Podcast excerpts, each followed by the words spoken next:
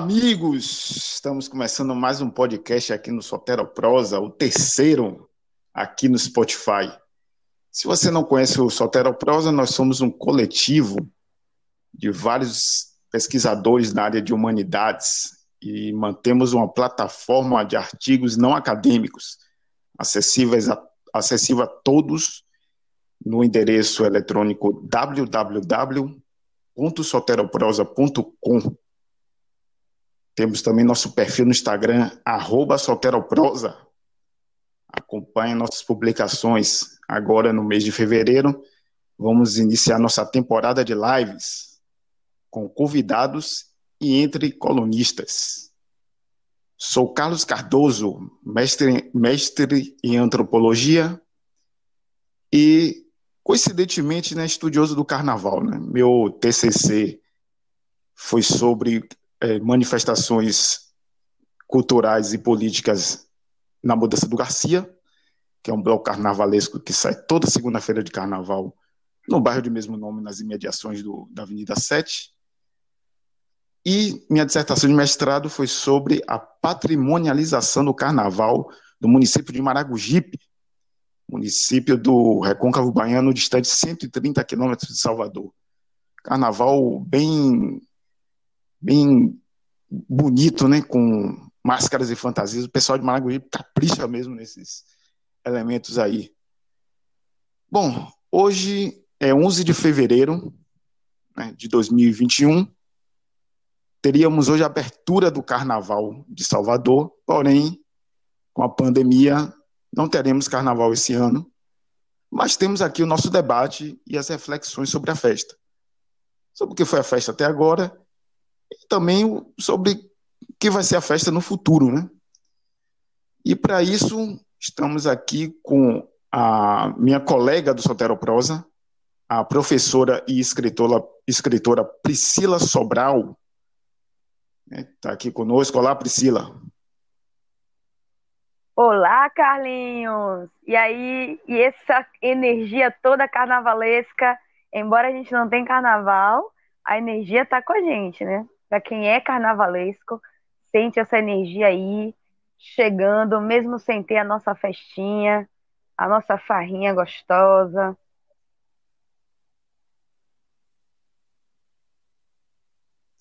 Verdade, né? Nós vamos pular nosso carnaval aqui no podcast hoje. É, estamos aqui também com a, com a nossa convidada, historiadora da Fundação Gregório de Matos, Gabriela Melo. Olá, Gabriela. Olá, pessoal, boa noite. Que alegria estar aqui abrindo essa farra carnavalesca em podcast.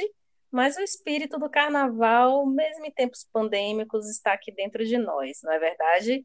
Quem é um bom baiano, um bom soteropolitano, com certeza está comemorando em casa, em isolamento, no bloquinho do isolamento, o dia de hoje, que é um dia de muita energia, muita vibe positiva. Verdade, verdade. Eu, eu estava acompanhando o jornal agora à noite e uma emissora de TV fez uma reportagem com o Armandinho Macedo, do trio elétrico Armandinho do Dosmar, em cima de um ônibus de turismo, ali, saindo do farol da Barra e indo até Undina. Ele tocando com o irmão dele. Pois é, a energia do carnaval não pode morrer e vai continuar aqui conosco. Nesse debate de hoje à noite, vamos refletir sobre o andamento do carnaval aqui em Salvador, né? o que passou ou o que virá. Né? E vamos iniciar nosso debate sem mais delongas. Vamos lá. Bom, é, esse período é de festa para muita gente, mas tem aqueles que não gostam, né? Dessa, dessa época do ano. Principalmente quem mora ali nas proximidades do circuito deve estar feliz da vida, né? Deve ter acendido até vela para santo, por não ter carnaval esse ano e dormir sossegado. E tem outros que ficam praguejando contra o carnaval o tempo todo, e, e, e carnaval é um emaranhado de, de, de, viroses, que só tem bêbado e, e gente mal intencionada se esmurrando, que é que as ambulâncias da cidade poderiam estar atendendo pessoas que estão doentes, então atendendo um monte de, de, de bêbado, né? que as ruas se tornam verdadeiras cascatas de urina e, e, e, e montanhas de lixo. É, quanto a isso, não tem muito o que argumentar, que isso que, gente, que nós vimos mesmo, né? Mas muita gente não, odeia o carnaval assim com, com todas as forças. Eu acredito até que muita gente seja mais indiferente na festa. Mas tem aqueles que têm um, um grande preconceito com a festa. E, e realmente muitos deixam a cidade de Salvador. Eu vi uma pesquisa tem algum tempo afirmando que 70%, cerca de 70% da população de Salvador não vai às ruas. Eu até que acredito que isso seja um, seja um exagero. Porque tem gente que vai um dia, por exemplo, hoje, né, vai no primeiro dia, leva uma horinha lá, vê alguma coisa, vai para casa e no outro dia viaja ou, ou, fica em casa mesmo e não sai, não vai para a rua. Mas 70%, né? Aí não, não, não faz questão de ir na rua. Inclusive muitos ex-foliões. E aí vou lançar o primeiro questionamento para você, Priscila. Que é o seguinte, né? O, o carnaval é, um, é um, uma festa que divide muito opiniões, né? E as pessoas estereotipam muito, né? É, é, os, os foliões que, que participam da festa. Né? Muita gente, muito pensador, muito intelectual, falando mal da festa e tal. E aí, como é que fica essa visão preconceituosa sobre o carnaval? Você acha que realmente é, algumas afirmações que fazem sobre a festa são, são realmente assim argumentos muito bem feitos? Ou você acha que tem realmente muito preconceito, muito estereótipo, e realmente nesse debate, assim, esse, esse tipo de debate é ótimo para a gente esclarecer as coisas sobre isso. Super, Carlinhos. Vamos lá, né? No ritmo do carnaval. Eu sou aquela pessoa que ama o carnaval. Nasci no carnaval, na folia, né? 20 de fevereiro. E já realmente já tive essa visão preconceituosa do carnaval. Eu acho que essa visão é muito construída, né, principalmente por uma, uma postura é, crítica religiosa, né, principalmente porque a gente pensa que um pensamento religioso vem e advém de pessoas que são religiosas. Não. É, a moral religiosa é algo que uh, está aí no nosso pensamento cultural, né, no nosso pensamento social, somos seres sociais, e reproduzimos muitas ideias, mesmo sem ter nenhuma opinião própria. Né? Então, digo assim: quer falar mal do carnaval? Vá, experimente, para poder você ter um argumento realmente válido, sólido, né? E, acima de tudo, uh, questões de opinião, de, de sentimento, de gosto, é bem específico, né? Então, tem gente que realmente vai, mas não vai gostar, porque tem um aspecto, perfil diferente mas não com esse olhar do preconceito, do julgamento, né, é, da, do estereótipo, mas um olhar pessoal ah, não me identifico é, com essa, com festa, com pessoas, com barulho, prefiro o isolamento, a maioria das pessoas que a gente viu aí, né, ama o carnaval, o período de carnaval, para fugir da cidade, porque quem não gosta de um feriado, meu amor, não é baiano, né? quem, quem não gosta de um feriado, né? Nós trabalhamos muito, nós sofremos muito nesse país de muita exploração de trabalho. Então, obviamente, não deixamos passar nenhum feriado, estamos certíssimos, né? Não estou nem um pouquinho criticando. Então, uh, o carnaval ele é muito amado no sentido figurado quando a gente fala de férias, de farra, de começar o ano depois do carnaval. Quantos estudantes aí ficam super felizes, embora comecem as aulas antes, mas só aparece a aula nas aulas, né? Depois que termina o carnaval. Mas a questão toda é essa, essa crítica nesse julgamento com o carnaval. Quais são? Quais são esses julgamentos, né? Então, a maioria das vezes, Carlinhos, você pode comentar se você quiser, mas o que, que você ouve? Eu vou lançar essa pergunta para você falar para mim. O que, que você ouve é, quando você ouve assim de críticas, de argumentos é, negativos do carnaval que você percebe claramente que são preconceitos, não é como você citou aí, questões, né, do mijo, da bagunça, da sujeira, sabe que é bem real mesmo. Mas assim, o que, que você já ouviu de preconceito, assim, que você sentiu assim, meu Deus, que coisa estereotipada? Vou dar um exemplo aqui, né, que foi um vídeo né, de, uma, de, uma, de uma jornalista que viralizou, né? Vou até falar o nome dela, Raquel Sherazade. Ela fez um, um vídeo, ela estava apresentando jornal há uns 10 anos atrás, mais ou menos, e aí falou né, do carnaval, que é uma festa que é feita para barão, que, que o Estado gasta dinheiro para enriquecer artista, é, que é uma festa que as pessoas vão para comprar badá, para camarote, e o pobre não tem o que comer, e vai para festa, essas coisas. Que, e aí viralizou, viralizou esse, esse vídeo. Né? Só que tem o seguinte aí. Quando um, um, alguém assim fala do, do, do, carnaval nesse sentido, que é festa para barão, que, que o Estado gasta, e que isso, que aquilo, a pessoa está pegando um, um tipo, um modelo de festa. Né? Um modelo de festa que, falando em Abadá, está falando do carnaval baiano. Né? Só que existe um, uma, uma, plural, uma pluralidade enorme de, de, de, de, festas carnavalescas no Brasil. Né? Um bloquinho com 100 pessoas saindo no domingo, meio-dia, em Porto Velho, lá em Rondônia, é carnaval também. É carnaval também. Não tem nenhuma ambulância, milhares de ambulâncias para atender bêbado nem nem, nem tá incomodando a, a, a, vizinhança, até porque geralmente esses blocos saem no centro da cidade, no centro comercial da cidade.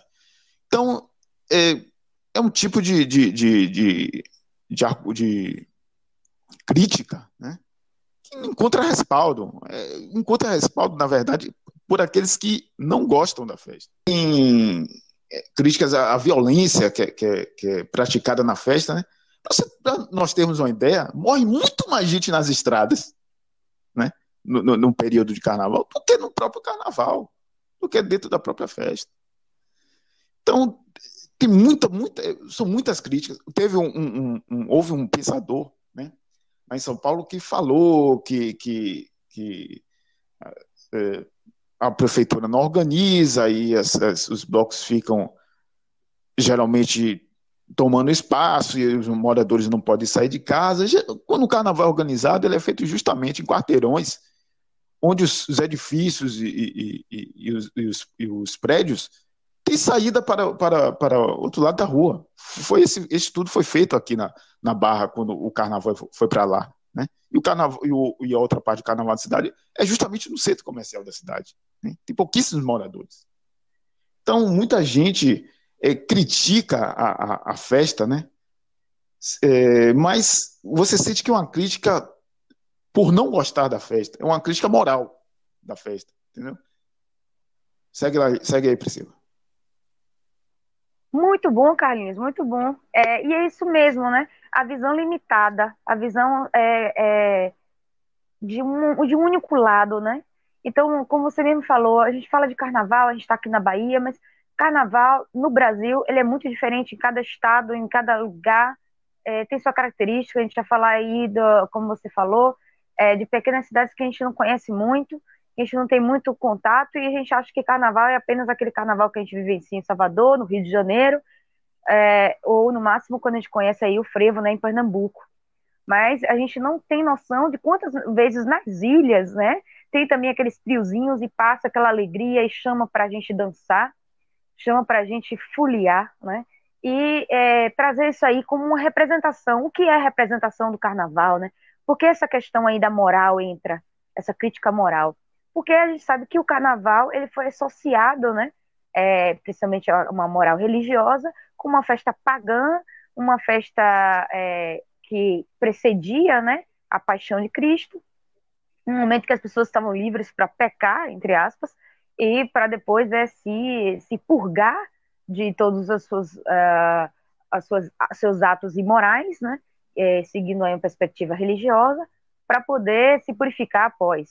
Isso é bem assim, hipócrita se a gente for pensar que a própria religião criou o carnaval e agora vem toda essa visão moralista religiosa contra o carnaval, contra a alegria do carnaval como algo pecaminoso, né? E sem, sem, é, é, sem deixar de lado aí a questão do carnaval religioso também. Né? Então, assim, há uma crítica tão grande no carnaval é, que nós fazemos, mas em paralelo, as, as religiões elas buscam também fazer o carnaval deles. Então, isso também teria aí uma questão é, de, de, festa, de folia, o que, que estaria é, não associado com a nossa folia que seria tão mal visto. E aí a gente tem esses estereótipos, né? Ah, é porque tem violência. Violência a gente sabe que tem todos os dias, em qualquer lugar, né? em qualquer festa. A gente fala tanto carnaval, e quantas festas a gente tem aí, né? Na paralela, tinha tanta festa, é, tanto paredão que a gente vê aí. E nem por isso as pessoas deixam de fazer as suas festas por causa da violência. A violência faz parte do ser humano, não é da festa, não é uma característica da festa, é característica do ser humano que está ali. Então as pessoas colocam essa visão, ah, porque o carnaval é violento, porque o carnaval é promíscuo. Então essa própria visão de promiscuidade, que como eu falei, não está na mente do, somente do religioso que frequenta a religião, que é, é, é que tem a sua espiritualidade, mas das pessoas, maioria das vezes as pessoas que expressam isso são pessoas que não frequentam religiões, não tem nem vínculo é, é espiritual, mas ela compra uma moral é, é social, né? E tem aí todo o machismo envolvido. Porque a partir do momento que eu digo que o carnaval é uma festa promíscua, né? É uma festa onde mulher que vai é mulher puta, mulher vagabunda. Então eu estou trazendo aí um discurso extremamente machista, violento, né? Agressivo contra a mulher, porque a mulher ela não tem direito de dançar, de sambar, de usar um short curto. Ela tá, ah, você vai para o carnaval, então você está se expondo. Né? O carnaval há pouco tempo, acho que eu já estou até adentrando aí, né, Carlos, um assunto que você talvez é, fosse a, me perguntar, mas sobre a questão da importunação sexual, né? Então a gente vê, por exemplo, que a, a, aquelas rodas, que as pessoas faziam as rodas e os homens beijavam a mulher à força, e tinha toda aquela, aquela visão de, ah, você está no carnaval, então você está exposta, e aí a maioria dos namorados dizia assim, ah, não vou com você porque você vai ser exposta e eu vou ter que bater para defender. Então, essa visão a gente quebrou bastante, né, ao longo dos anos, com os debates críticos contra a violência do feminino, própria postura social machista, lembrando que a gente não está falando do, do, ser homem, nem na, da, de uma, uma cultura é, que está só é, beneficiando o masculino, ao contrário, o machismo ele também oprime ah, o, o, masculino, tanto quanto o feminino, coloca os dois nessa posição aí tóxica, né, de, de violência. E o que a gente mais é, vê associado ao carnaval são esse tipo de argumento, né, que são argumentos que estão caindo por terra, ainda bem. Felizmente, estamos questionando muito uh, mas eu acredito que ainda existe muito a se questionar, muito a se refletir, principalmente nas redes, é, que, como você disse, toma conta mais, a, a, forma a mente do nosso povo, que são as redes de comunicação, grandes redes de comunicação, como as redes televisivas, né? A gente sabe aí, SBT, Globo, Rede Record, todas, que formam a opinião pública e formam até a visão da nossa sociedade. Então, é, as pessoas tendem achar que o que foi falado na TV, o que foi mostrado na TV, é a única e verdade absoluta e temos que é, julgar ou, ou, definir a sociedade a partir daquele olhar. Então, isso aí é uma burrice, né? Então, é, é, nós temos que, que, ser críticos. E ser crítico é você tentar formar sua opinião. E formar sua opinião é você colocar-se a experiência, né? O preconceito está aí. É um conceito prévio. Então, se colocar a experiência, então, assim, eu tinha muito essa visão, eu tinha medo de ir para o carnaval. Minha mãe e meus pais tinham aquela coisa, não, é perigoso, vai ser estuprada, vai ser, vai ser morta, vai ser violentada. É uma questão de alerta, sim, porque a nossa sociedade ela já traz isso na mente, ah, é permitido, ali é o lugar. Então a gente tende a pensar assim, olha, eu estou protegendo meu filho, minha filha de não fazer isso, fazer aquilo, mas a gente está passando também uma visão estereotipada, a gente está incentivando esse tipo de coisa. Então a gente tem que levar a crítica. E eu nasci no Rio de Janeiro, ia para carnaval criança com meus pais, para aqueles pequenos blocos, né? É, quando eu cheguei em Salvador, foi uma coisa bem estranha, porque meu, meus pais assim viraram da água para cachaça, né? E não quiseram mais que eu frequentasse o carnaval. E eu fiquei por muito tempo reproduzindo esse estereótipo. Eu dizia, ah, não quero ir para o carnaval porque eu não quero ser exposta, porque eu não quero sofrer importunação sexual, que existe, é real, de fato, né? Hoje a gente fala muito de respeito às minas, a gente ah, tem um público LGBT muito forte na, na, na, avenida, e eu acho que essa luta é, também favorece né, a, a, a, quebra e a luta contra a violência feminina, porque a gente traz a quebra desse estereótipo machista. que envolve tanto o público LGBT quanto as mulheres. É, e até com relação aos homens também, de achar que eles têm a obrigação de ir para carnaval e beijar na boca. Não! Né? De onde foi que construíram essa visão que carnaval é um lugar para se beijar na boca e para transar? Qual o problema também se for? Mas a questão é por que estereotipar e por que definir uma festa, uma diversão, uma dança, e a gente está sempre trazendo isso como algo negativo, a expressão da sexualidade como algo negativo. E aí eu entro com a minha opinião, que eu acredito que isso tem muito a ver com a repressão do nosso instinto, né? De vida, de potência, a repressão da nossa alegria, da nossa quebra, né? De, de é, de, ser, de ser gado, né? a gente se rebela, nossa rebelião, a nossa força de expressão. Então, eu acredito que existe muito potencial, muito potencial que aparece durante o carnaval, de você gritar, de você poder colocar uma roupa, o homem poder se vestir de mulher, a mulher poder se vestir de qualquer outra coisa, e a gente quebrar um pouco esse sistema rígido que nos impõe um modelo de ser, um modelo de pensar, um modelo de se vestir. É um momento de liberdade, é um momento de, de sopro de vida. E essas pessoas que limitam o carnaval só apenas aspectos negativos dele, para mim também está uh, deixando de ganhar muita, muita positividade, muita riqueza que o carnaval traz para a gente, é, tanto nível energético quanto nível mental, né, de crítica mesmo, de posicionamento. Precisamos melhorar como sociedade? Precisamos. Dentro do carnaval fora. Respeitar mais o próximo, não invadir o espaço, tentar ser é, conviver com o cosmo, sem precisar agredir a natureza, sem precisar agredir o outro. Sim, precisamos, independente do carnaval, precisamos aplicar isso nas ruas, no, no trânsito, como o Carlinhos mesmo falou, deu um exemplo, que existe muito mais mortes do que no carnaval.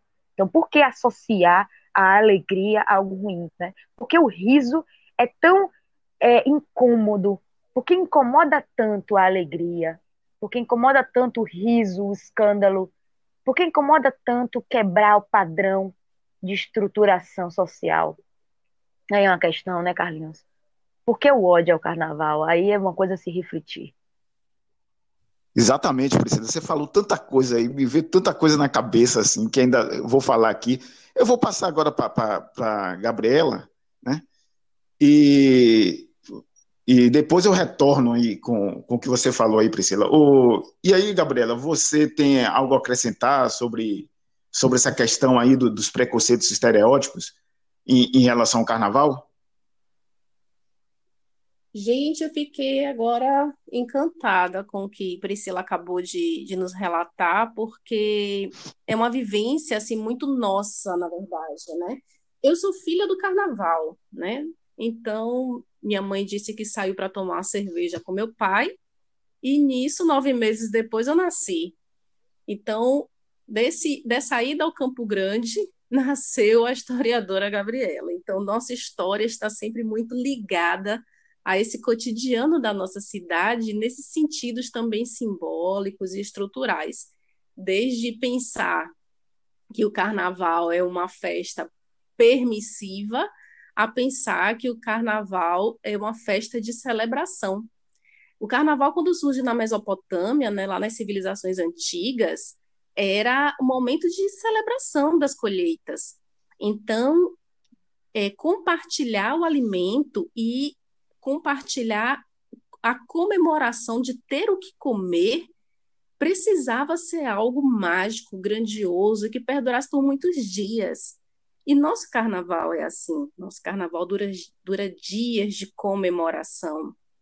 E extravasar né, tudo que nós temos é, dos nossos dois lados, né, do sombrio e do, e do claro, nos faz pensar que nesses poucos dias nós temos tanto a manifestar, tanto a acontecer, tanto a, a falar que os outros trezentos e tantos não nos permite, que a gente extrapola um pouco mesmo.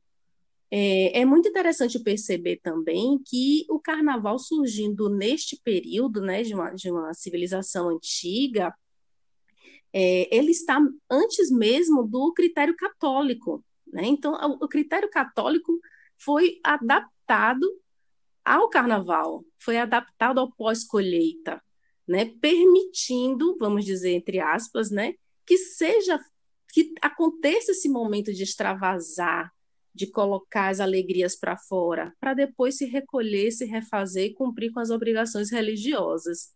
Então, há um quê de, de permissão entre os dois lados, o que é muito interessante.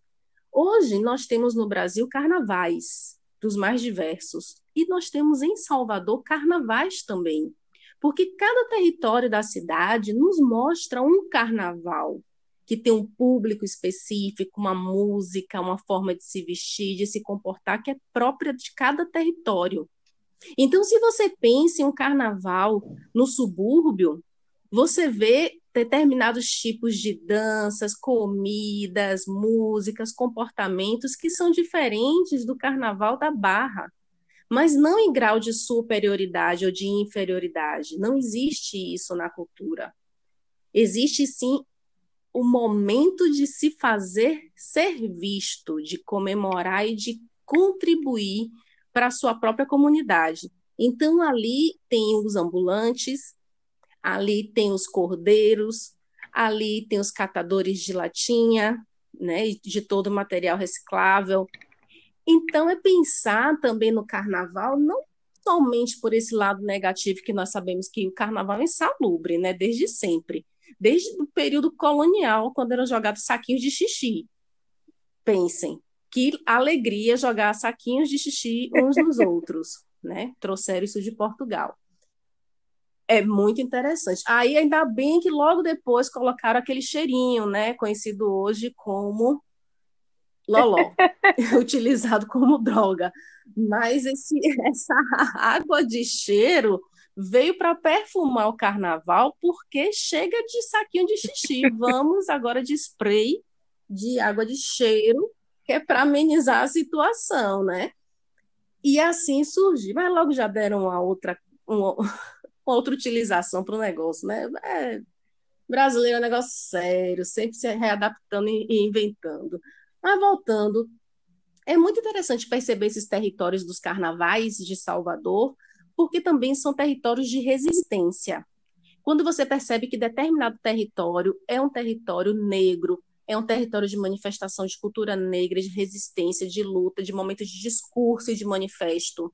Quando você percebe que um outro território é disposição de uma elite, de que tenta hierarquizar um carnaval que luta para continuar sendo popular, mas que se fecha em seus pequenos guetos bem iluminados de pisca-pisca e atrações internacionais. Então, percebam que, inclusive, é dada a, a, a oportunidade para toda a cadeia né, que alimenta esse carnaval, ainda que não seja na proporção adequada, porque nós sabemos que tem muito mais exclusão do que inclusão muitas vezes, quando você bota um preço, por exemplo, de, um, de uma liberação para colocar um isopor bem maior do que você sabe que ele vai lucrar com a cerveja.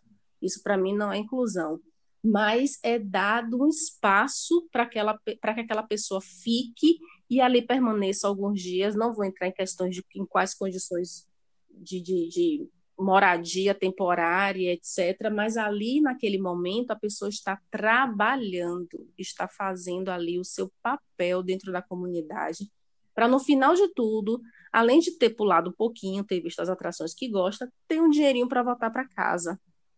E isso, para mim, também é resistência, porque ali estão mães, estão muitas vezes crianças que não deveriam estar, mas as mães, por não ter que deixar leva.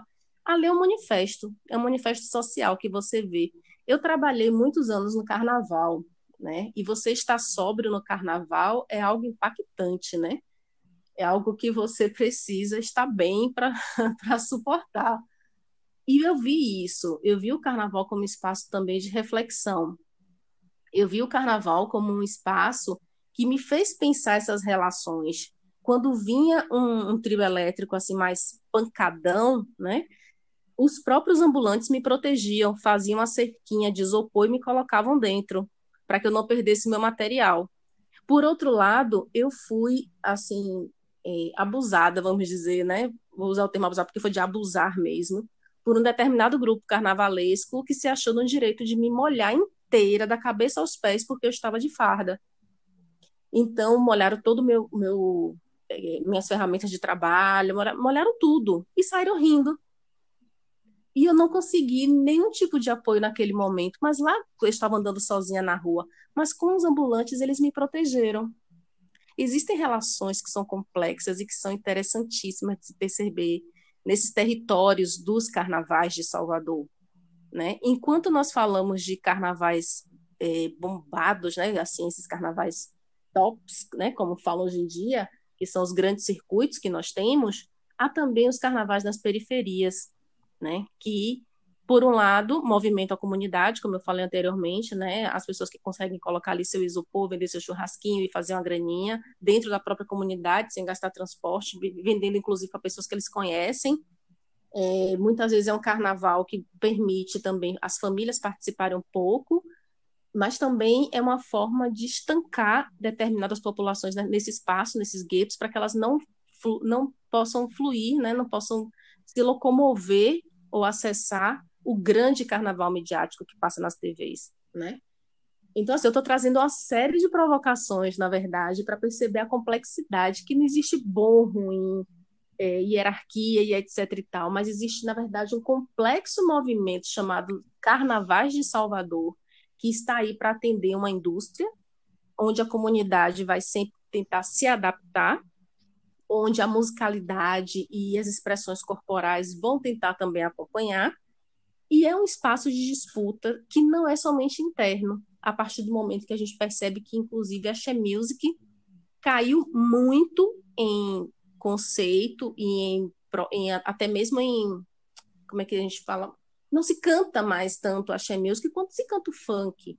O funk no Carnaval de Salvador hoje em dia ganhou os top nas listas de músicas mais cantadas e tocadas, né, principalmente no controle de pagamento de taxas como ECAD, isso é comprovado, porque o Ocean Music não se refez. Então, hoje nós temos também um território de lutas com essas outras culturas que vêm de outros estados, de outras re regiões, que também se estabelecem aqui e que são acolhidas pelo, pelo nosso povo, porque o nosso povo gosta de dançar. Caiu uma colher, a gente gosta de sambar. Né? Nós temos é, essa prática corporal assim muito muito exacerbada, né? Desde que a gente nasce, já nasce cantando dançando. O que é muito positivo, porque assim também a gente lida com, com as particularidades mais difíceis do cotidiano, né? Com essa, tentando com essa mesma desenvoltura lidar. Então, quando eu penso nessa questão de criticar o carnaval, é necessário mais do que ser uma jornalista que quer ganhar likes, sabe? Você precisa viver o carnaval, você precisa perceber essa dinâmica de relações, tentar entender, não que você consiga, né? Mas pelo menos tentar entender por que do xixi ao cheirinho, por que do minha flor, minha rosa, ao vou te dar uma facada, né? Pensar nessa complexidade dos corpos, das relações, das músicas, do que vem de fora e quem consome, quem ganha, quem paga, quem recebe nessa, nessas relações, né?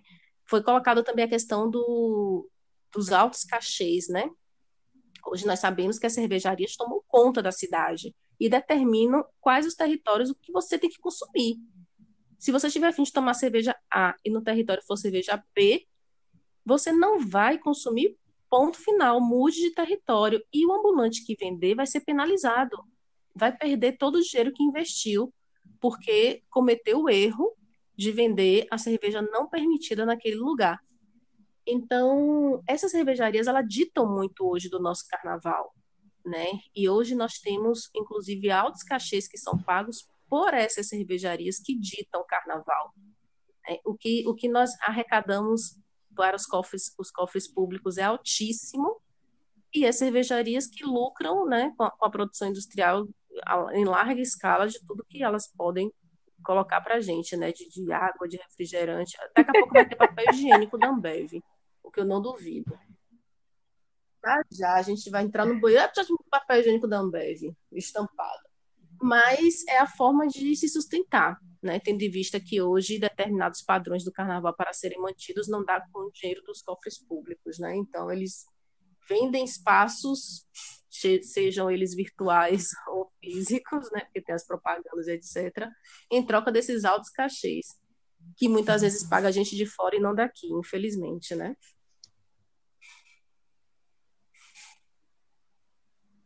tô perdido, tô perdido com tanta informação, tanta coisa que vocês falaram, eu não sei nem por onde retomar. Mas vamos lá. É, você falou aí, Gabriela, do, do da festa do, do, do, xixi, né? Que, que jogava nas pessoas e tal. Só para deixar o pessoal tá ouvindo aí é, esclarecido, né? Se chamava intrudo essa, essa manifestação Isso. no século XIX, né? E a, a, o xixi era uma das partes mais leves, né? Eu já, eu, eu já no, nas minhas pesquisas, eu encontrei que jogava saco de fezes na cara. né? E também, se algum desavisado passasse sozinho por algum lugar, né, bêbado, o pessoal tirava a roupa, jogava uma bacia de água e mandava ele correr pelado pela rua. Os trotes? É, o negócio é, o negócio era, era, era meio pesadinho. Até o, o, o final do século XIX, ali por 1800, é, havia essa manifestação, né, intrudo. Depois a, a prefeitura Salvador começou a organizar o carnaval em 1884, que o carnaval é organizado aqui na cidade. Hoje nós temos, sim, é, um deslocamento né, da, do carnaval e uma concentração maior dos blocos no circuito Barrondina, né? O que antes era um circuito tradicional, que é o circuito Campo Grande, Carlos Gomes, hoje já se tornou um circuito secundário.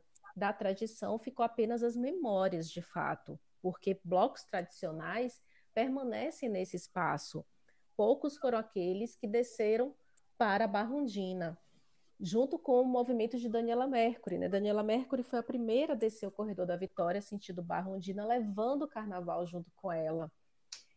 E, de fato, o circuito Barra Ondina é um circuito comercial, industrial, de visibilidade internacional, porque tem um, como atrativo, um atrativo turístico maior também, pela rede de hotéis que tem ali no entorno, pela questão de acessibilidade, aproximação com a praia.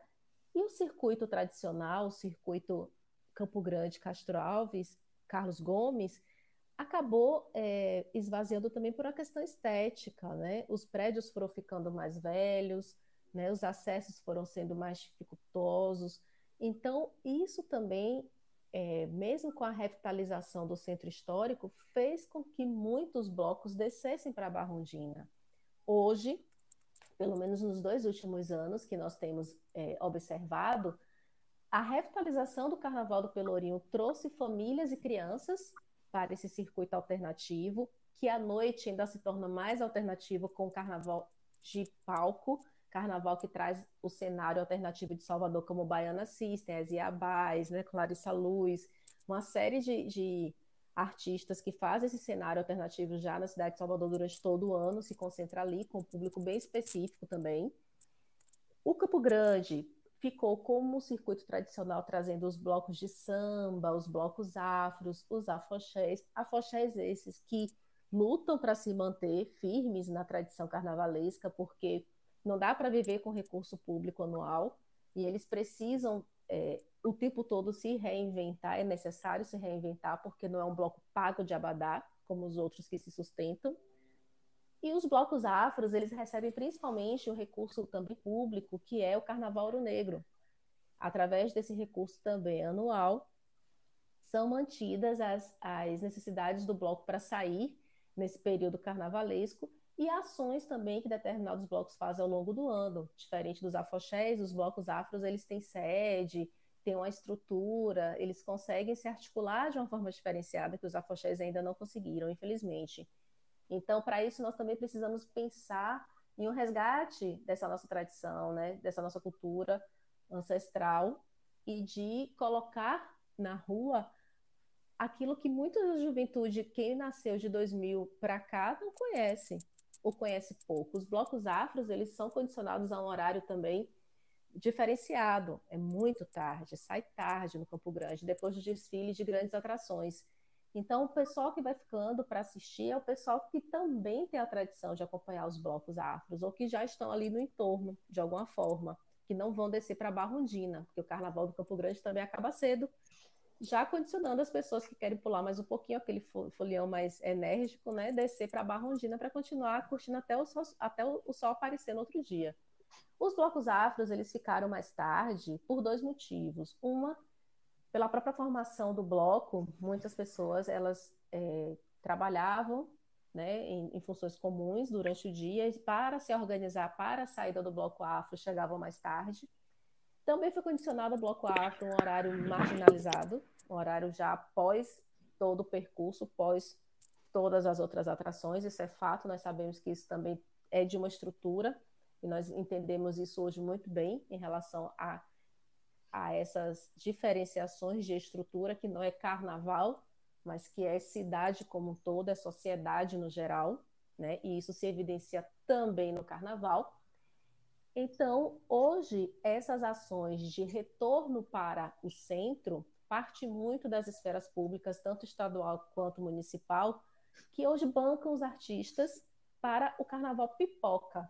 Esse carnaval pipoca está trazendo, reacendendo o circuito Campo Grande, Castro Alves, Carlos Gomes, está trazendo atrações de grande visibilidade para um público diverso, de várias faixas etárias. Inclusive, eu já vi cadeirantes, senhorinhas, crianças seguindo Saulo, Daniela Mercury, né? E aí nós percebemos também, dentro dessa pipoca, um público também muito diferente do bloco que esses mesmos é, artistas é, é, levam né, em outro circuito e de forma privada. São públicos realmente diferentes mas nos faz refletir sobre aquilo que Carlos falou um pouco antes, a democratização. Né? Quando eu falo de haver diversas hierarquias e não se sobrepor umas sobre as outras, é pensando na democratização do carnaval. Pensando que hoje, o carnaval de 80, 90 não era democrático. O carnaval dos últimos anos, pelo menos dos cinco últimos anos, tem sido mais democrático. Você consegue acessar um carnaval sem cordas. Eu lembro muito bem que na minha adolescência eu, inclusive, tinha que mentir o endereço de onde eu morava, porque eu morava em comunidade, para poder ter acesso a sair um bloco no circuito Barrondina. Na verdade, eu comprava um, um pacote que eu saía três dias Barrondina, três dias Avenida. E era visível. Barrondina, não conseguia me movimentar dentro do bloco. Campo Grande, o pessoal vendia abadá antes de começar o, o circuito, porque não tinha interesse. Só queria só a concentração, né, para fazer um, um status ali, dar um shine, como diz hoje em dia, e depois seguir. E pensando também nessas reestruturações do carnaval, né, é necessário também pensar nas campanhas e na necessidade de se estancar a objetificação dos corpos no carnaval. Né? Nós temos, é, principalmente, de como eu falei, desses últimos cinco anos, campanhas constantes né, durante todo o ano, mas que no carnaval se intensificam para preservar o corpo feminino e hoje também o corpo LGBT, que sofre violência por ser LGBT. Então, enquanto a mulher não pode sair de short curto, nem de top, nem de body, a, a pessoa, qualquer, que a, qualquer pessoa se acha no direito de provocar, de pegar, de ofender, de violar o corpo do outro, uma pessoa LGBT também tem essa mesma dificuldade e muitas vezes paga com a própria vida, né? Dentro de um circuito que era para ser de alegria, paga com a própria vida por uma infelicidade, né? Por uma pessoa que não respeita o corpo e a forma de se expressar do outro. Então, hoje em dia, nós temos muitas pessoas que saem de é, fantasias, né? Que usam as fantasias, né? Nós retomamos esse, essas fantasias do passado em blocos com e sem corda. E é muito interessante, principalmente sem corda. E é muito interessante isso, de você ter a liberdade de expor o seu corpo. Quando a gente fala a respeito das minas, é também para respeitar as monas, para respeitar as manas porque o corpo do outro é local sagrado do outro e a ninguém pertence. As esferas estaduais e municipais, elas implantam durante o período do carnaval é, observatórios, né, que são pontos, é, são trailers, né, na verdade, ou pontos fixos próximos aos postos de saúde, que recebem e acolhem não só denúncias, como aqueles que são abusados durante o carnaval, um acolhimento muito voltado a a questão psicológica, algumas vezes também a questão física, que acontece muito, mas é importante perceber a sensibilização que isso causa. Quando se distribui um adesivo, quando se distribui um leque, quando se intensifica campanhas em todos os veículos de comunicação, quando as mulheres se apropriam desse, desse discurso e falam: pare, me respeite, bota a boca no trombone, como a gente diz hoje em dia, e procura é, as, as medidas cabíveis para sanar qualquer tipo de problema ou de futuro problema, estancando de imediato certas situações. Ainda temos um índice muito grande de violência, apesar que no centro, no circuito centro, tanto o Centro Histórico quanto Campo Grande, Carlos Gomes, tem diminuído muito a, o índice de violência, está menor do que o próprio Circuito Barrondina.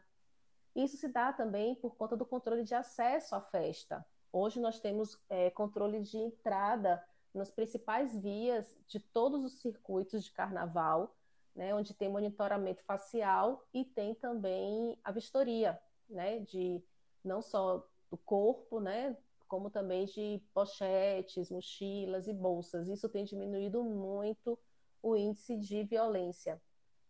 Dar mais segurança ao folião, não só em relação a furto, a roubo, mas em relação também à sua permanência nesses territórios de carnaval, é de, é de fundamental importância e é dever do Estado, Estado enquanto governo, né, seja Estado ou município, através de campanhas, através dessa sensibilização e através de ações efetivas como observatórios, uma polícia mais é, preparada né, adequadamente para esse momento também do carnaval. Então, pensar nesses corpos carnavalescos, né, que ficam assim a flor da pele, e isso não é de hoje, é de muitos e muitos anos, é pensar em respeito. E um respeito que tem que ser diário, não pode ser somente no carnaval. E que bom que se intensifica no carnaval. Outra coisa importante também que a gente trouxe aqui na nossa conversa foi a questão do Axé Music, né? Que eu falei um pouquinho antes dessa necessidade do Axé Music se reinventar. Na década de 80 e 90, o Axé Music foi um boom, né? Vendia-se mais de 5 milhões de, de, de vinis, né? De discos naquela época, depois passou para CD, cassete, CD e tal. Então, vendia-se muito. Hoje já nem se vende mais tanto. Vinil ficou uma coisa vintage né? CD, eu não sei do tempo que eu vi um vendendo só nas americanas, mas existem outras formas de consumir dessa indústria, que são as plataformas streams e tal. Mas o Axé Music não acompanhou. Né? A, os grandes artistas da Axé Music não acompanharam. Poucos foram aqueles que se mantiveram e tiveram que se reinventar. Hoje nós temos grandes estrelas da Axé Music que permanecem no cenário, mas que precisam se reinventar cantando com funk, puxando mais pro MPB mais intimista, aí botam um axé também, que é para ser o carro-chefe do carnaval, mas precisa dialogar com pagode. Alguns permaneceram. Quem não se reinventou ficou para trás. E muitos também dependem de outros carnavais e de outros públicos para permanecer. Que é, o, que é essa questão dos nossos artistas irem fazer outros carnavais. Né? E fazer São João também.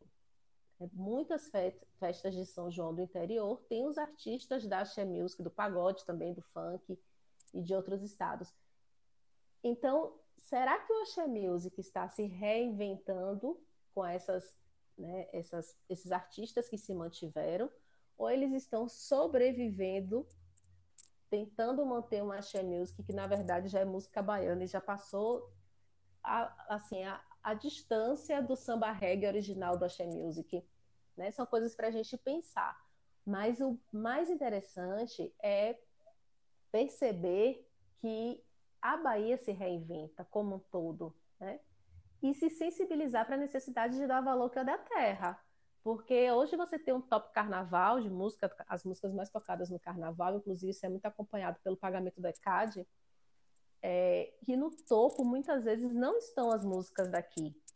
Quando estão, são as de pagode. Mas você tem primeiro o funk, depois o sertanejo, por último vem uma música daqui que é sempre um pagode e depois o axé music.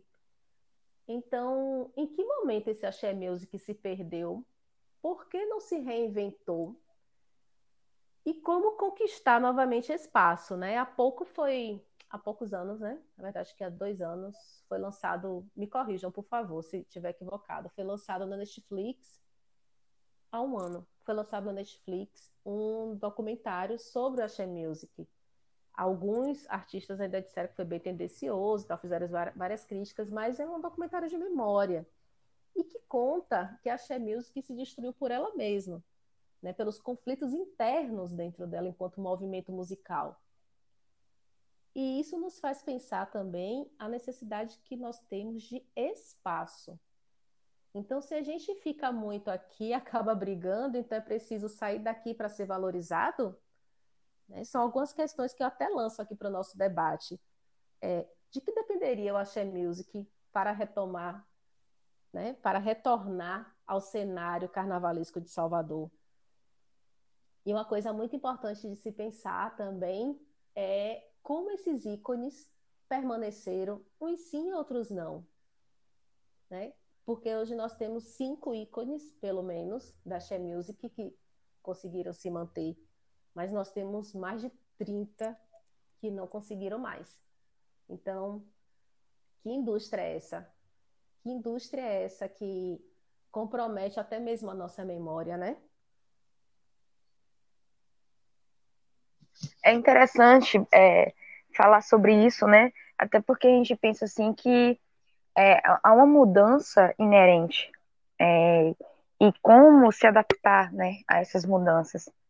Então, é bem interessante pensar que o funk chegou é, tão forte aqui na Bahia que é, não era tão. não tinha tanta abertura, não tinha tanta presença, né? É, o funk era sempre muito mais forte lá no Rio do que aqui. Então é bem interessante falar sobre essas mudanças, né? Como a, a, a os anos vão passando, é, as culturas elas vão se refazendo. A gente, ao mesmo tempo, entra esse questionamento que a Gabriela citou, né? é, esse questionamento de memória, né? A nossa cultura, a nossa memória, e ao mesmo tempo a, as mudanças e as adaptações, né? Que, que acontecem, né? Elas vão vai se transformando de fato, né? Vai se transformando e aquilo que estava lá se perdeu, né? Se transformou em memória ou como a gente enxergar isso, né? De que forma a gente enxerga isso? Então, nesse aspecto político-cultural, né, Gabriela soube bem explanar, é, e fica em mim também esse questionamento, né, é, como é, enxergarmos o, o, novo carnaval, como enxergarmos é, as mudanças que estão vindo, que estão transformando os nossos comportamentos, as nossas formas de concepção cultural, social, as nossas formas de concepção do mundo é, as músicas, essa transformação que vem, né? É, desde as, as, músicas, desde os comportamentos, desde os gostos musicais, que vão variando. O pagode, eu, eu me lembro quando eu cheguei em Salvador, tinha 10 anos, quando eu vim morar em Salvador de vez, né? Eu só vinha visitar. E é, a Daniela Mercury era a maior é, cantora de axé, e eu lembro muito da. Eu lembro muito do Pelourinho, né? É, e das músicas do Olodum, que era muito representativo. Uh, e para mim, Salvador era axé. A representação que eu tinha em Salvador era axé. E lá no, no Rio, a minha representação era funk, né? Ou o samba também tinha muito dessa representação. Aqui era o forró e uh, o axé, né? E o Olodum era muito representativo culturalmente. A gente trazia muitas letras, né? Falando nossa história é, do nosso Pelourinho, nosso querido Pelourinho, e de como isso se, se transformou, né? Atualmente. É, como uh, aí a pergunta é: será que a palavra seria se transformou, se perdeu, se reinventou? Né? O, que, o que dizer sobre isso, né? É, é, se a gente olha por uma ótica assim é, mais negativa, não no sentido negativo, mas mais pessimista, né? A gente tende a, a sentir que nós estamos nos distanciando das nossas raízes, né? Nós estamos perdendo as nossas referências culturais, históricas, mas ao mesmo tempo, se a gente tiver um olhar otimista, a gente vai pensar no, numa estrutura, uma nova estrutura que vem surgindo, é, que de certa forma ela não apaga o que já foi, mas ela traz aí a cara desse novo público, dessa nova juventude, dessa nova, esse novo é, é, gosto musical, né, dessa população aí. E aí também a gente pode questionar, né, o gosto musical, quem forma, se o público gera o gosto musical ou é como a Gabriela falou, o axé ele se auto é, é, né, destruindo, ele não estaria também abrindo as, a, as portas para outros estilos musicais que vêm conquistar a população e formar um gosto da população, um novo gosto, uma nova forma. Então são questões bem, bem delicadas, né? É, vocês falaram muita coisa aí, e, inclusive essa questão da, da, da, renovação do axé, o axé no carnaval, é, acho que é tema para até outro podcast, viu? porque é tanta coisa aqui para discutir quanto a isso que não dá para, se eu ficar aqui falando aqui, a gente ficar discutindo isso, vai, vai uma hora, duas horas da manhã aqui. Mas vamos lá, né? É tanta coisa para falar que eu vou acabar não falando nada. Mas vou, vamos, vamos, vamos retomar aqui. É, quanto ao, ao, ao, ao, esvaziamento da Avenida 7, né? que Gabriela até falou que quando Daniela Mercury desceu, foi a pioneira, e aí a, a Barra se transformou nesse, nisso que é hoje. É, como Fulhão, eu vou falar primeiro como Fulhão. Como Fulhão está tá excelente, está excelente, né? porque você pula de um lado, pula de outro e, e, e, e, e tá aquele vazio. Então, o, o, espaço cresceu. Então, você curte mais as atrações é, de maneira assim, sem, sem, sem tumulto, né? Você fica mais livre, você, a Avenida 7 está mais livre. Então, você curte mais, você aproveita mais o, o espaço que, que esse esvaziamento proporciona. Porém, é, tem a seguinte questão, que está havendo um desequilíbrio, né? É claro esse desequilíbrio. E, e, isso não é de hoje. Já tem uns 20 anos, mais ou menos, que os artistas estão voltados para o circuito Baundina e deixando de se, apresentar na Avenida 7. A, a, a, muitos deles alegavam o, o, tamanho do circuito, né? Que você ficava seis, sete horas tocando, isso cansava, e no outro dia você tinha carnaval de novo. É, então, houve, houve esse, esse desequilíbrio, né? Acontece que agora, com a diminuição das atrações, né? Muitas vezes você toca um dia, é, é, é, mas e, e, vai tocar dois dias depois, então toca um dia, dois dias depois, vai embora. Você vai tocar em outro, em outro, em outra praça, entendeu? Então eu, eu acho que sempre faltou um controle maior do, do, do, do da, da prefeitura, né? Em, em, em, em trazer eh, eh, isso em, pauta, né? esse equilíbrio, né? fazer com que o artista ele se apresente em determinado local. Como, como o artista se apresentava nos blocos, né? os artistas tinham os próprios blocos, eram sócios desses, desses blocos, então eles tocavam onde quiseram, eh, tocavam onde queriam. O camaleão mesmo desfilava na, na Avenida 7 e desceu para a Barra durante um dia. Né? Então, para se apresentar para um, um perfil de público. Então, é, isso causou um, um, um, um, desequilíbrio enorme, como eu, como eu falando aqui, né? o, o a diminuição dos camarotes na, nessa Avenida 7 e, e uma popularização maior. Então, realmente, a, a Avenida 7 tem todo tipo de, de, de público e, e, os mais diversos, né? É, você vê muito cadeirante, velho, de pessoas com necessidades especiais na Avenida 7, brincando e curtindo lá, né? Até pela questão do espaço. Então, é, é, é, preciso pensar uma maneira de, de, retornar, de retornar esse equilíbrio, né? E acho que tá, até que está melhorando isso. Né? Alguns artistas que só tocavam na Barra, agora estão voltando a tocar na Avenida porque estão precisando do, de, de, de, de, um apoio público né, para isso. Né? Não tem mais o, o, a questão dos blocos. E vou passar logo para a questão, antes de falar da importância é, é, sexual, eu vou falar do, dessa questão do, do, dos artistas que estão tocando fora e, e dessa, dessa falta de renovação na Axé Music, né? É justamente por isso. O, o Axé, essa Axé Music é, chamada assim, a partir de Daniela Mercury, né, com, com aquela ruptura que havia nos anos 80, o Olodum, aquela música voltada para a África, mas reflexiva, e, e houve essa, essa abadização do carnaval a partir dos anos 90, com, com Daniela, com depois com a banda Eva e, e Asa de Águia, e, enfim, Chiclete com Banana, e foram surgindo outros artistas, é, a Axé Music foi ficando extremamente mercadológica. Foi um movimento que se aproveitou muito dessa, dessa indústria do carnaval. Então, à medida que os blocos cresciam, muita gente se aproveitava disso. Então, surgiram diversos artistas que não perduraram. E, e só durava um carnaval, era sucesso de um carnaval, mas não vingava no, no, no carnaval seguinte. São vários nomes. Então, eu acho que a falta de renovação do axé tem esse caráter mercadológico do, do, do próprio movimento, né? de você tá, estar voltado para, para tocar para um público que pagava por, por, por, essas atrações, né? E que no momento que essas atrações foram minguando, no momento que esses blocos foram minguando, né?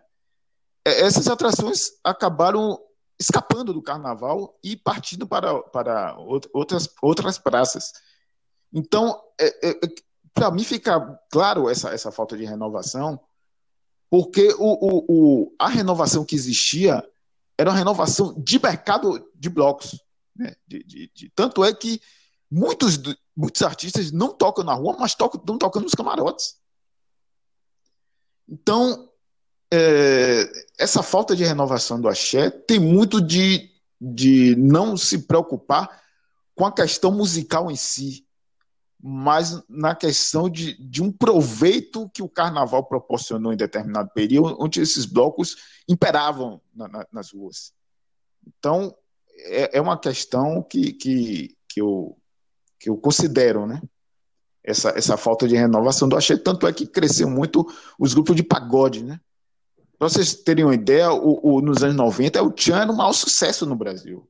Um maior sucesso. Mas você tinha a, a, a, a música do carnaval. Então, é, é, é um, um, não, não, não encobriu o outro, né? Os dois acabavam se acobertando. Mas hoje cresceu muito o, o, o, o, pagode, porque esses grupos que estão permanecendo aqui no Carnaval da cidade, né? Enquanto os artistas de axé vêm tocando em outras praças. E outra coisa, no, no, durante os anos 2000, esse período aí, muitos artistas de fora tocavam aqui, né? Que era, é, já vi J Quest, é, Skank, é, Falcão do Rapa, Fat Boy Slim, agora vem a Loki e outros. Sempre, sempre é, é, artistas de fora se apresentaram aqui no sentido de complementaridade. Mas hoje, ao que parece, estão se apresentando mais no sentido de troca. Pablo, Anitta é, é, e outros que estão vindo tocar aqui, o próprio Alok, né? estão vindo substituir artistas que estão indo para fora.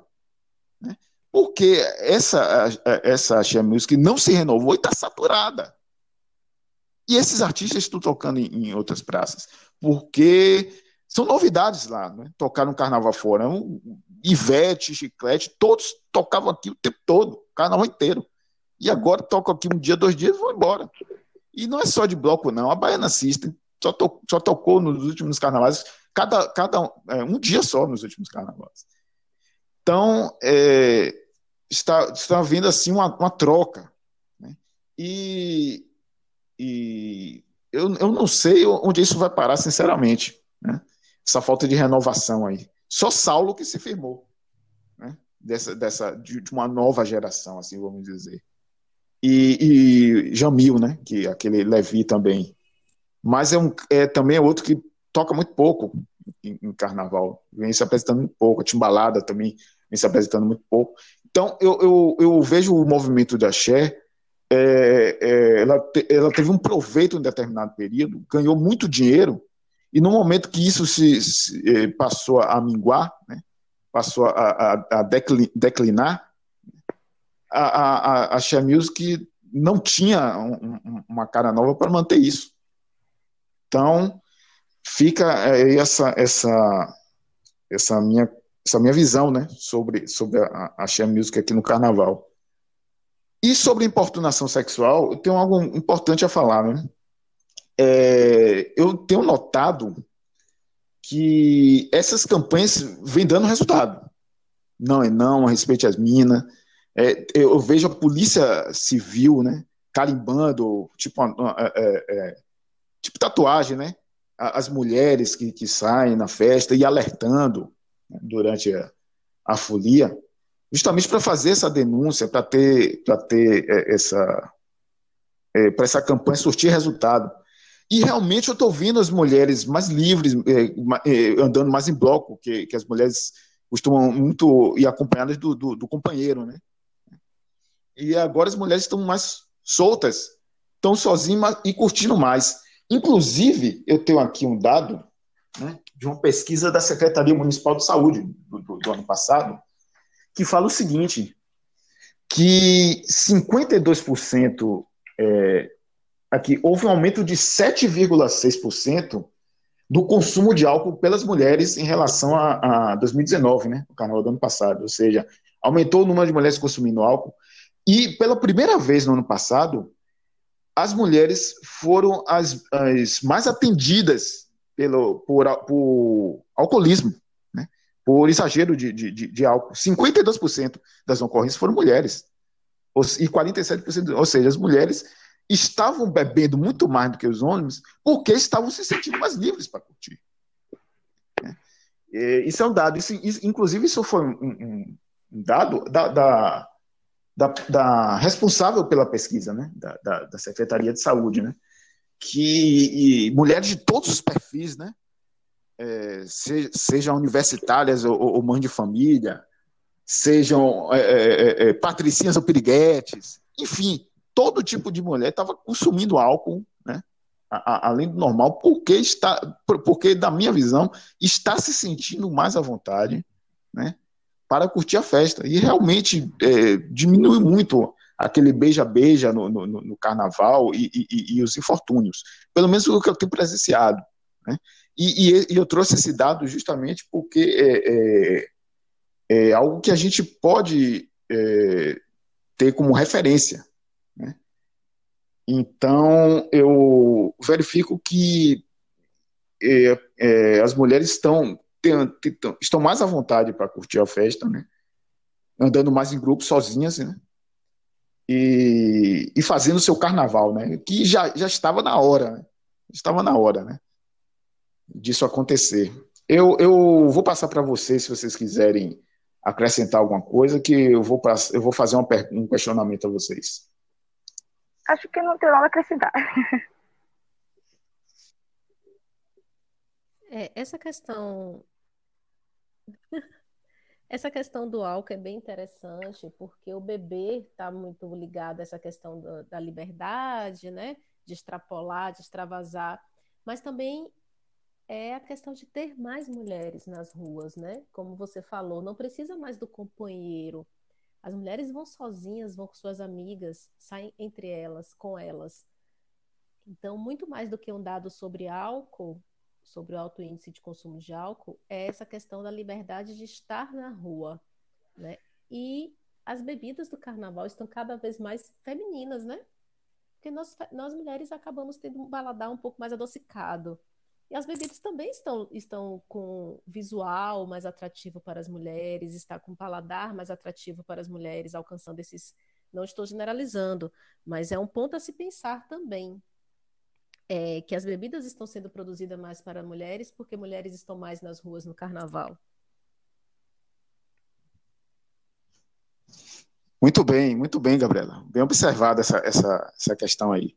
Ah, eu vou fazer uma pergunta a vocês antes do, do, do da gente concluir aqui, que é o seguinte: é, é, está sendo muito criticado né, nessa tal da cultura do cancelamento é, alguns pontos da fantasia carnavalesca, né?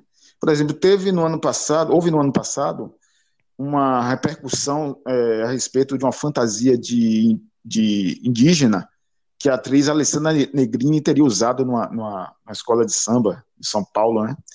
E houve uma índia que publicou na, na uma hashtag Índio não é fantasia. Né? E começaram a cancelar a Alessandra Negrini por estar usando um traje indígena. Só que ela, ela foi produzida por outra índia, Sônia Guajajara. E a escola de samba falava do, do, do, do, no samba enredo do, do, da questão indígena no Brasil. Então, é, e isso acabou indo também para o travestir né, dos homens é, fantasiados de mulheres. E aí começou essa crítica também: mulher não é fantasia. Então, é, eu, queria saber a opinião de você sobre isso, né? Sobre o, é, o travesti. A, a, colega Jaqueline Gama até escreveu um, sobre isso no, no, no, artigo do Soltero Prosa, né? Que é o performar masculino da, da, da, da conduta, da, da, do comportamento feminino, né? das, das atitudes, dos trejeitos. E aí, como é que. E aí eu vou. Quero saber a opinião de vocês. É realmente polêmico é, homens se vestirem de mulheres, ainda mais quando nós vemos no, no, no, nas estatísticas de feminicídio, de violência doméstica crescendo, é um ponto que incomoda o público feminino realmente, homem se vestir de mulher para brincar no carnaval, diante das estatísticas, diante da violência contra a mulher, diante de, de, do, do, performar. É, como é que vocês é, tem muita questão também falando sobre, sobre o, a cultura do cancelamento, que é uma forma também de não estabelecer diálogos é, e ser muito reducionista. Não se procura entender a complexidade. Ah, claro que a cultura do cancelamento ela traz também uma forma de conscientização, de, de reflexão, de pensar na minha ação como uma ação social, de como isso influencia no meu no meio. E é importante é, nesse aspecto, a cultura, a cultura, do cancelamento, ela ajuda né, nesse cuidado, nessa atenção uh, de, de, da agressão do, ao outro, é, da, da polarização e, ao mesmo tempo, também da, de, de ajudar nessa, nesse preconceito, né, nessa raiz é, é muito é, dividida, né, é, bipolar, talvez, né, polarizada é, dessas, dessas, dessas imagens. Uh, mas, no entanto, eu acredito que não se é interessante também o radicalismo. A partir do momento que toda tra é, é, o travestir-se se torna algo que é sempre visto como um agressivo, agressivo não permitido e que deve se evitar, né? É, eu acredito que por que o, o, homem se vestir de mulher né, estaria agredindo o feminino? Na minha concepção, não consigo entender de que forma estaria sendo agredido, agressivo, até porque uh, a, a, a, vestimenta né, é, é, uma expressão de gênero. A partir do momento que eu exprimo a, a eu me travisto, isso não, não fala sobre ser mulher ou ser homem, né? É, não, me, não me define como ser mulher ou ser homem apenas pela minha vestimenta. Então, eu acredito que a gente pode também cair no risco de ser muito radical e de entrar naquele quadradinho de achar que o que é de mulher é isso, o que é de homem é isso, e eles não podem haver diálogos, né? Bom, eu também tenho várias questões em relação à cultura do cancelamento, porque eu vejo também como um radicalismo de polarização, muitas vezes. Porém, eu concordo que não se deve é, tratar como fantasia carnavalesca etnias, raças, profissões ou gêneros. Eu discordo dessa questão de você é, carnavalizar determinados comportamentos através de uma fantasia. Eu vou, dar um, eu vou citar novamente um exemplo do que eu passei. Eu falei para vocês que uma das vezes que eu estava trabalhando no carnaval, eu fui completamente molhada, do cabelo ao sapato, inclusive meu material de trabalho também, por um determinado grupo que pertence a um bloco de travestis, de, de homens travestidos de mulher. Então eu penso, esses homens que se vestiram de mulher para pular o carnaval respeitam as mulheres? Como Priscila falou, né? Priscila Carlos, perdão, é, sobre o alto índice de feminicídio, né? Que nós temos na contemporaneidade. É, esses homens que me molharam no carnaval, eles entendem o que é ser mulher para estarem travestidos de mulher? E mais, travesti não é fantasia. Travesti é gente. Então você não pode se travestir de algo. Você está ofendendo as pessoas. Eu entendo dessa forma, respeito tranquilamente quem não, mas eu entendo dessa forma. Outra coisa é a questão das etnias. É, Alessandra Negrini, ela estava desfilando, ela foi montada por um indígena, mas ela não é indígena. Precisa se perguntar a tantos outros indígenas como eles se sentiram representados por ela ali. Por que, que o próprio indígena não foi representado ali? Aí não seria fantasia. Não seria fantasia, seria um indígena. É preciso dar espaço também para eles, para que eles se mostrem e não sejam mostrados.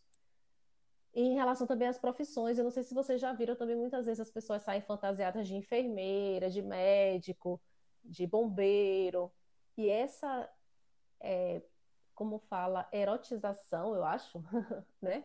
Das profissões também é, causa um certo constrangimento. Eu, enquanto professora, também me sinto constrangida com a pessoa fantasiado de professor, sabe? Eu, eu não me sinto confortável no papel de fantasia na minha profissão.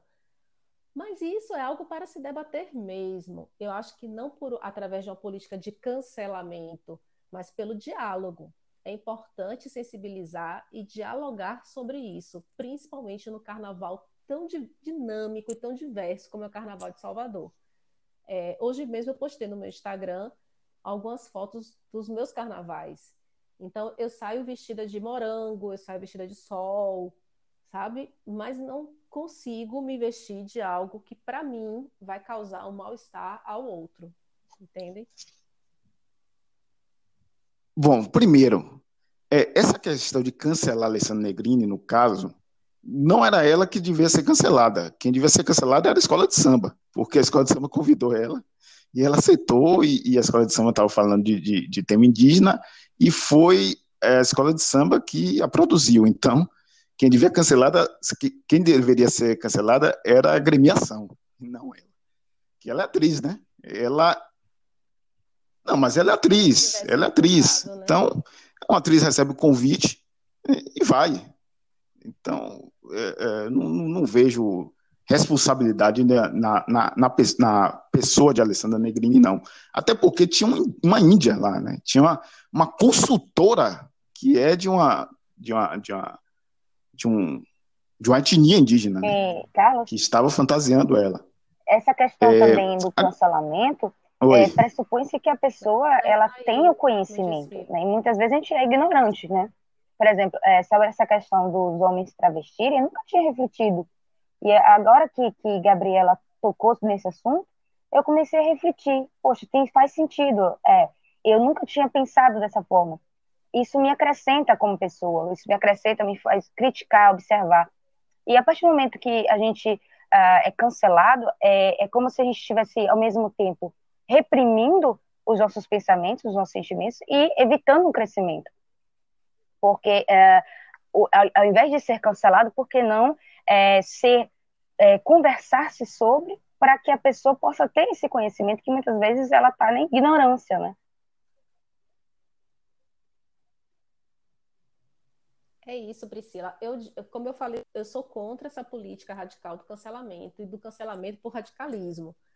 Mas eu sou a favor do diálogo e da sensibilização eu não aceito determinadas coisas, como eu coloquei, e estou aberta sempre ao diálogo para essa sensibilização. Eu não aceito que determinado bloco carnavalesco de Salvador coloque fantasias micro em homens gigantes, aparecendo sempre órgãos genitais, é, é, uma maquiagem exagerada, como se mulher fosse assim, ou como se é, travesti fosse assim.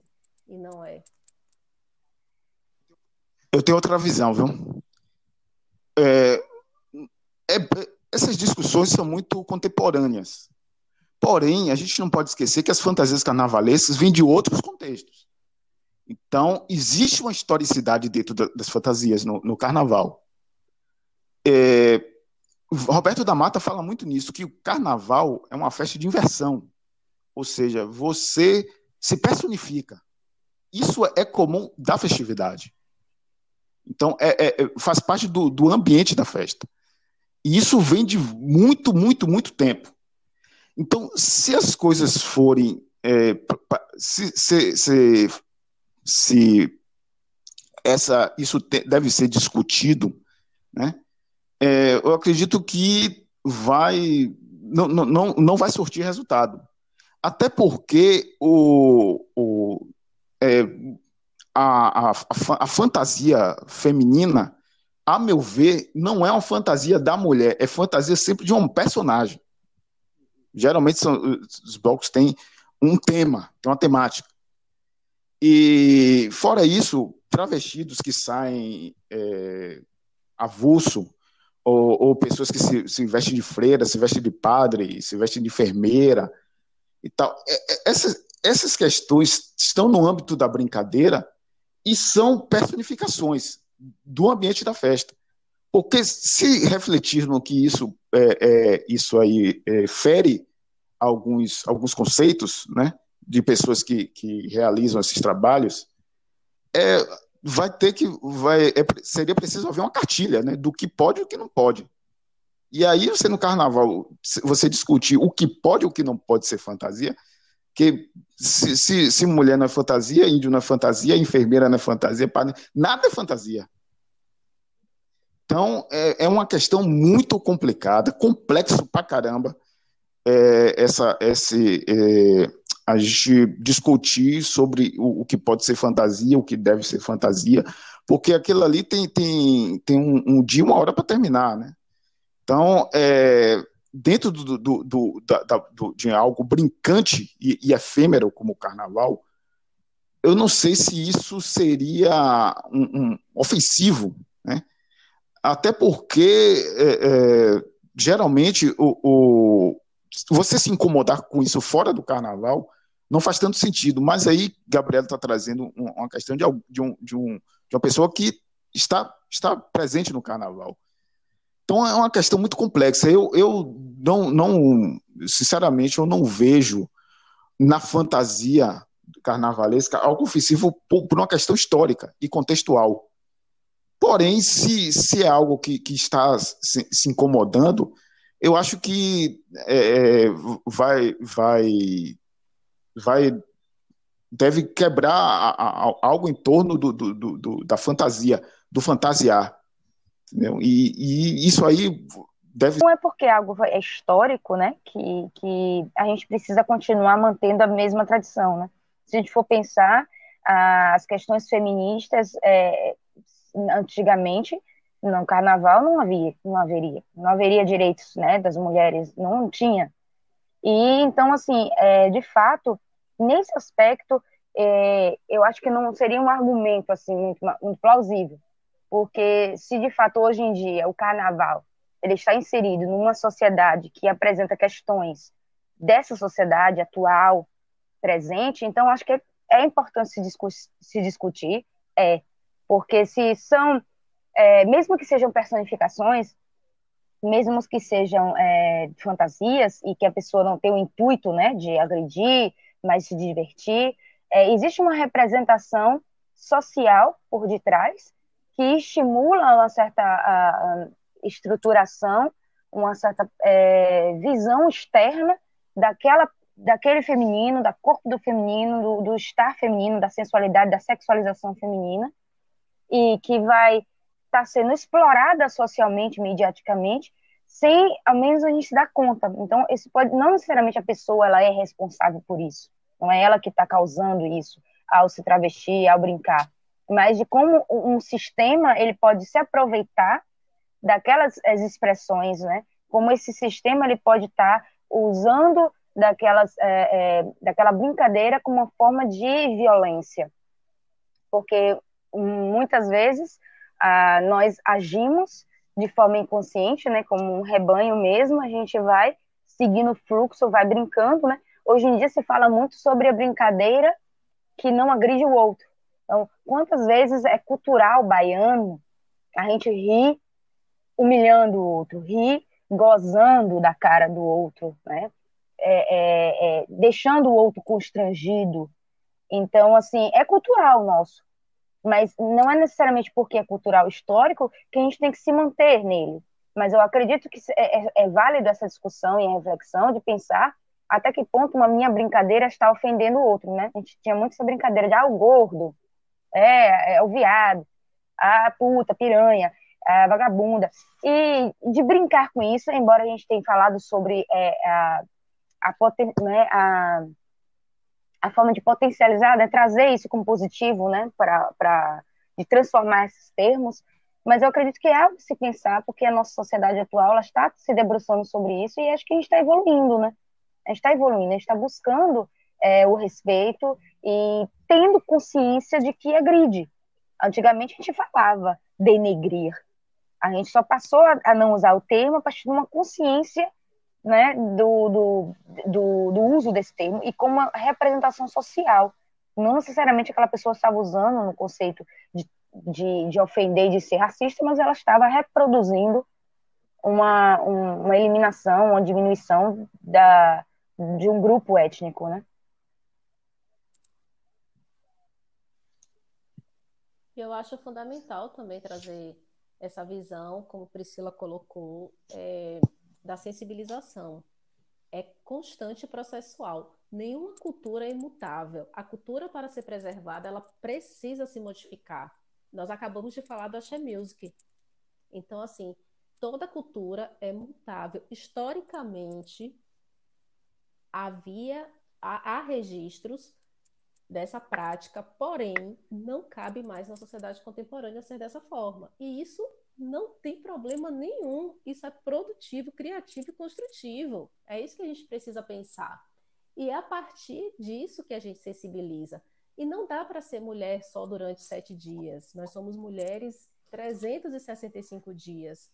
Então, você debochar de ser mulher durante sete dias não traz nenhuma forma de sensibilização para os outros problemas dos 365 dias. Essa é a grande questão, inclusive. Entendeu? É para além do deboche a falta de sensibilização para essa postura. A mesma coisa eu digo em relação a profissões sexualizadas, a etnias, a raças. O que é o blackface? Então, o blackface também não tem problema? É um problema enorme que a gente demorou tempos a combater, a tirar da televisão, a dizer não faça mais isso, que isso é deboche, é pejorativo e diminui.